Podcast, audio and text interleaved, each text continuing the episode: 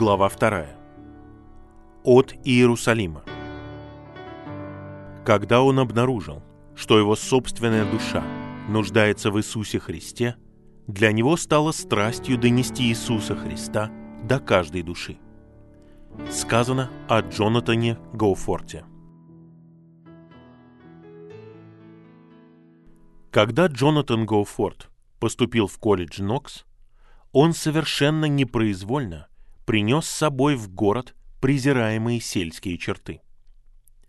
В определенной степени он был нетрадиционным и совершенно несведущим в городских привычках и путях. Он провел в новой обстановке всего несколько дней и быстро и ясно осознал, что его изготовленная дома одежда не подходит для колледжа. Он был очень беден и полностью зависел от своих собственных ресурсов, поскольку не мог надеяться на помощь со стороны своего отца. Надеясь сэкономить как можно больше, он купил некоторое количество ткани, намереваясь отнести ее к городской швее, чтобы сшить себе новый костюм. Но прежде чем он смог это сделать, студенты узнали об этом. Поздно ночью несколько студентов вошли в его комнату схватили свою жертву и вырезали отверстие на одном конце ткани. Они просунули голову бедняги через него и заставили его бегать по коридору вдоль рядов веселящихся студентов. В ту ночь он встал на колени перед своей Библией и боролся с наибольшим унижением и первым разочарованием в своей жизни. Мечты, которые он тешил за несколько дней до этого, рассеялись и перед ним открылся, по крайней мере на какое-то время, одинокий путь. Характер, который Бог выковал в жизни Джонатана, описывается доктором Чарльзом Гордоном, одноклассником Джонатана Гоуфорта, в следующем письме вскоре после смерти Джонатана. Впервые я познакомился с ним во время учебы в колледже. Джонатан Гоуфорт вызывал веселье соседей по столу своей восторженной невинностью и своими наивными рассказами о своем опыте в трущобах.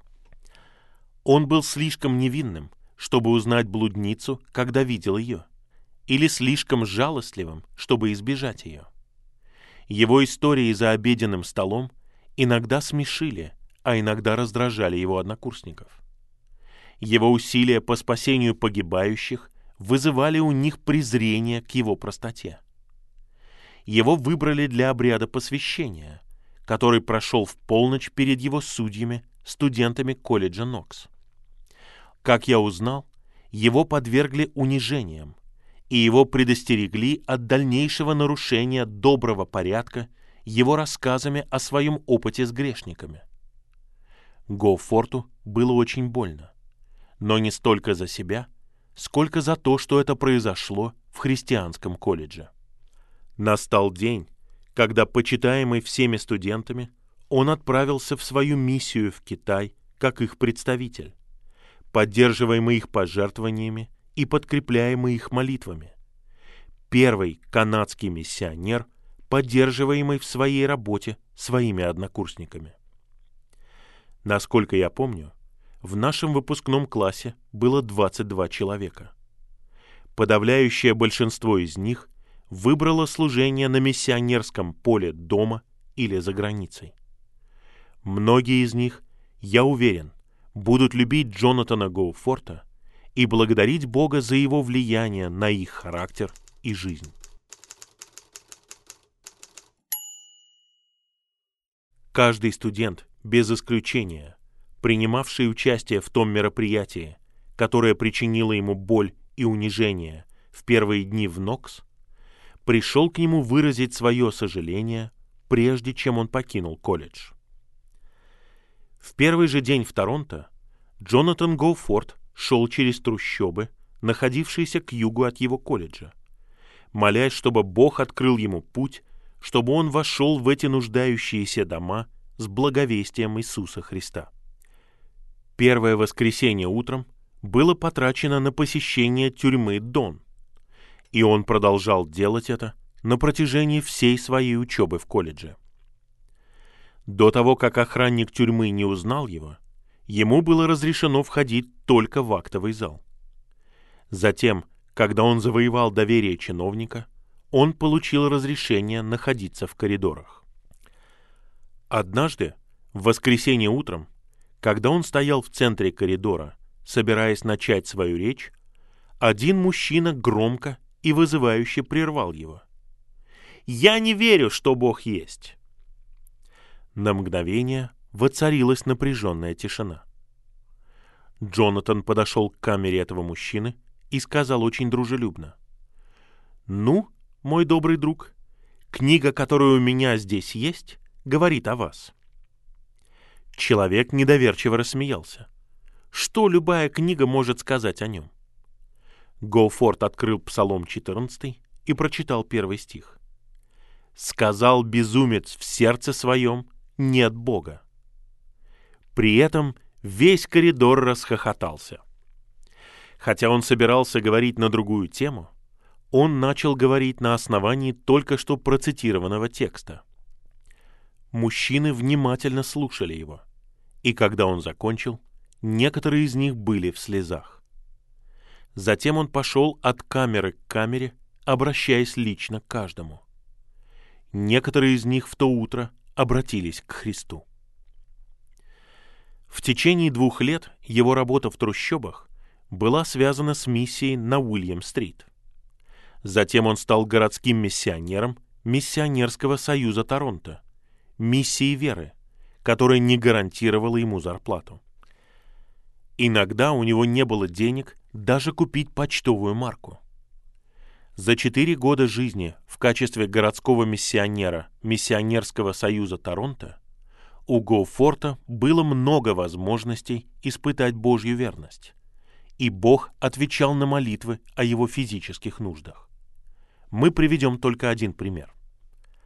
По мере того, как приближалось время выпуска, Гоуфорд начал ощущать острую потребность в хорошем костюме. Он очень определенно молился об этом. Однажды он шел по Йонг-стрит.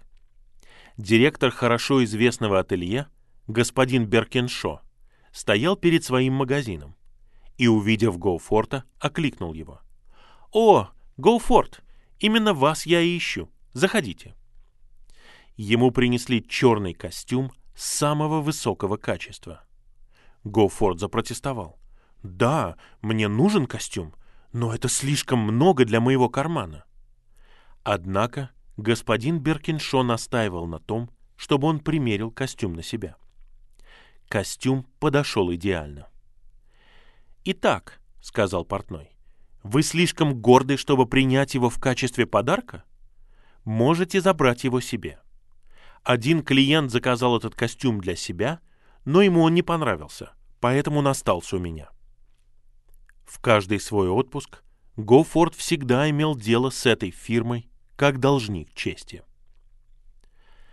Когда я пишу это, у меня перед глазами встает интересная картина, о которой рассказал один пресвитер в Торонто, бывший в течение многих лет молитвенным помощником Джонатана Гоуфорта. Однажды Гоуфорд должен был говорить в одном месте в воскресенье. Когда он собирался выходить на станцию, он обнаружил, что денег у него хватало только на то, чтобы купить билет до станции находящийся за одну остановку до того места, где он должен был выступать. Он сразу же решил купить билет до этой станции и пройти остаток пути пешком, около 10 миль. Так он и поступил. Когда он прошел около 8 миль, он наткнулся на группу железнодорожных рабочих, сидящих на обочине дороги. Он с радостью присел отдохнуть рядом с ними.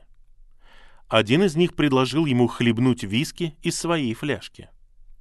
Скоро все уши и все сердца были обращены к нему. Уходя, он от всего сердца пригласил их на свое собрание на следующий день. К его великой радости несколько человек из них пришли, и, по крайней мере, один из этих людей обратился к Христу в тот день.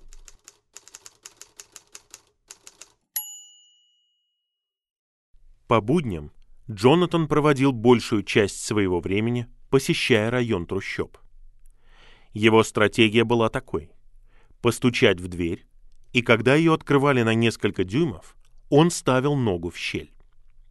Тогда он рассказывал им о цели своего посещения. И если, как это обычно и бывало, они отвечали, что их это не интересует, и старались закрыть дверь, его нога не позволяла им сделать это. Поскольку он настаивал, люди в доме почти всегда уступали и впускали его. Из всех многих сотен домов, которые он посетил за все годы работы в трущобах, его не впустили только в два дома. Он приходил со своей вестью в самые разные места, даже бордели, посетив 17 публичных домов на одной улице. Для него было радостью привести многих молодых женщин к Христу. Однажды вечером, когда он выходил с улицы с особенно дурной репутацией, его встретил его друг полицейский. «Как ты осмеливаешься ходить в такие места?» — спросил он. Мы никогда не ходим туда, кроме как по двое или по трое. Ну, я тоже никогда не хожу в одиночку, ответил Гоуфорд. Со мной всегда есть он. Однажды, другим вечером, Гоуфорд поздно возвращался в колледж со своего служения в трущобах и заметил свет в окне подвала. Всегда стремясь не только воспользоваться возможностями, но и создавать их, он попытался открыть дверь возле окна и, найдя ее незапертой, вошел в помещение и столкнулся с группой игроков.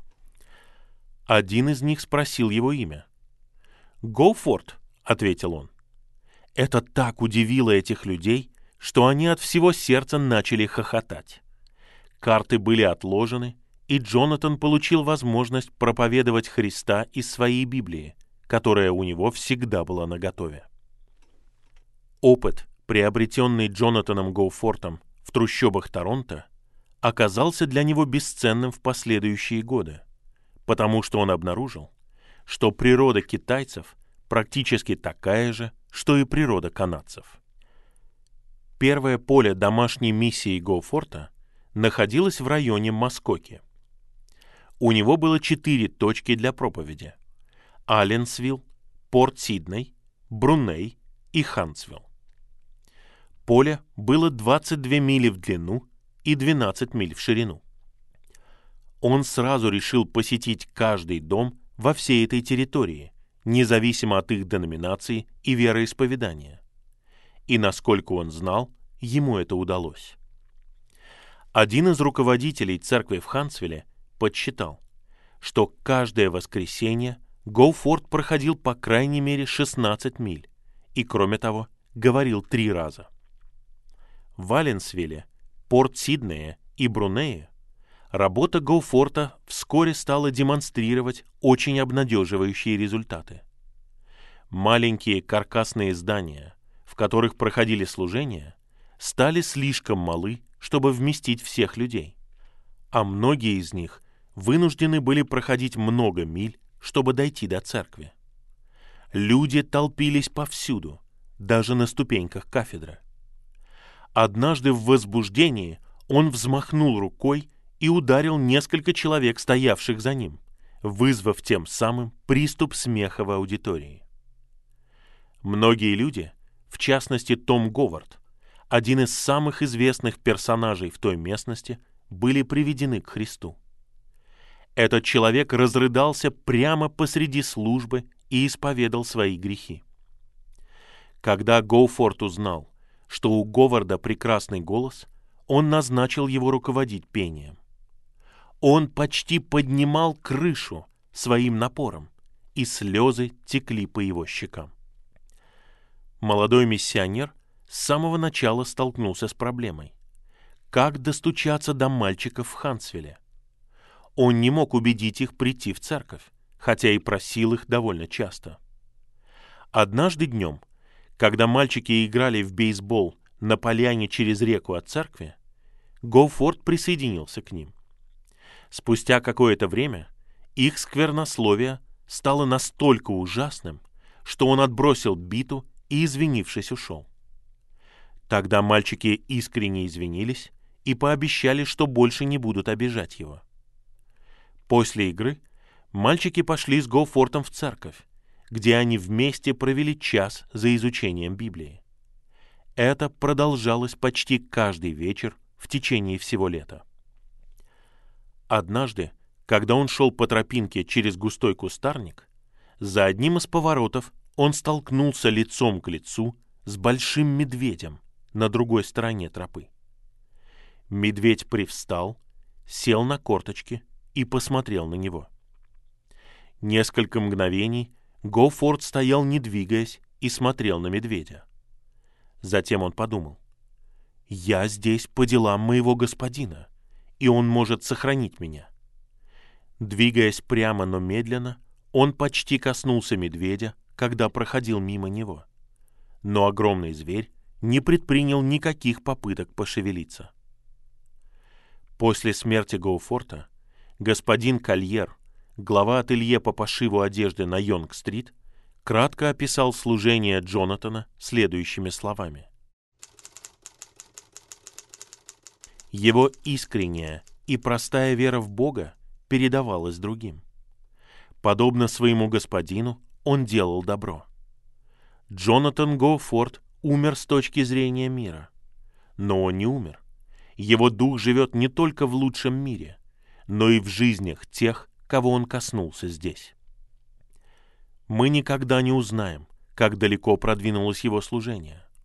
Оно будет двигаться все дальше и дальше навечно. Я и все мы потеряли замечательного друга. Я любил, когда он приходил. И я всегда чувствовал, что встретил хорошего человека, который повлиял на мою жизнь.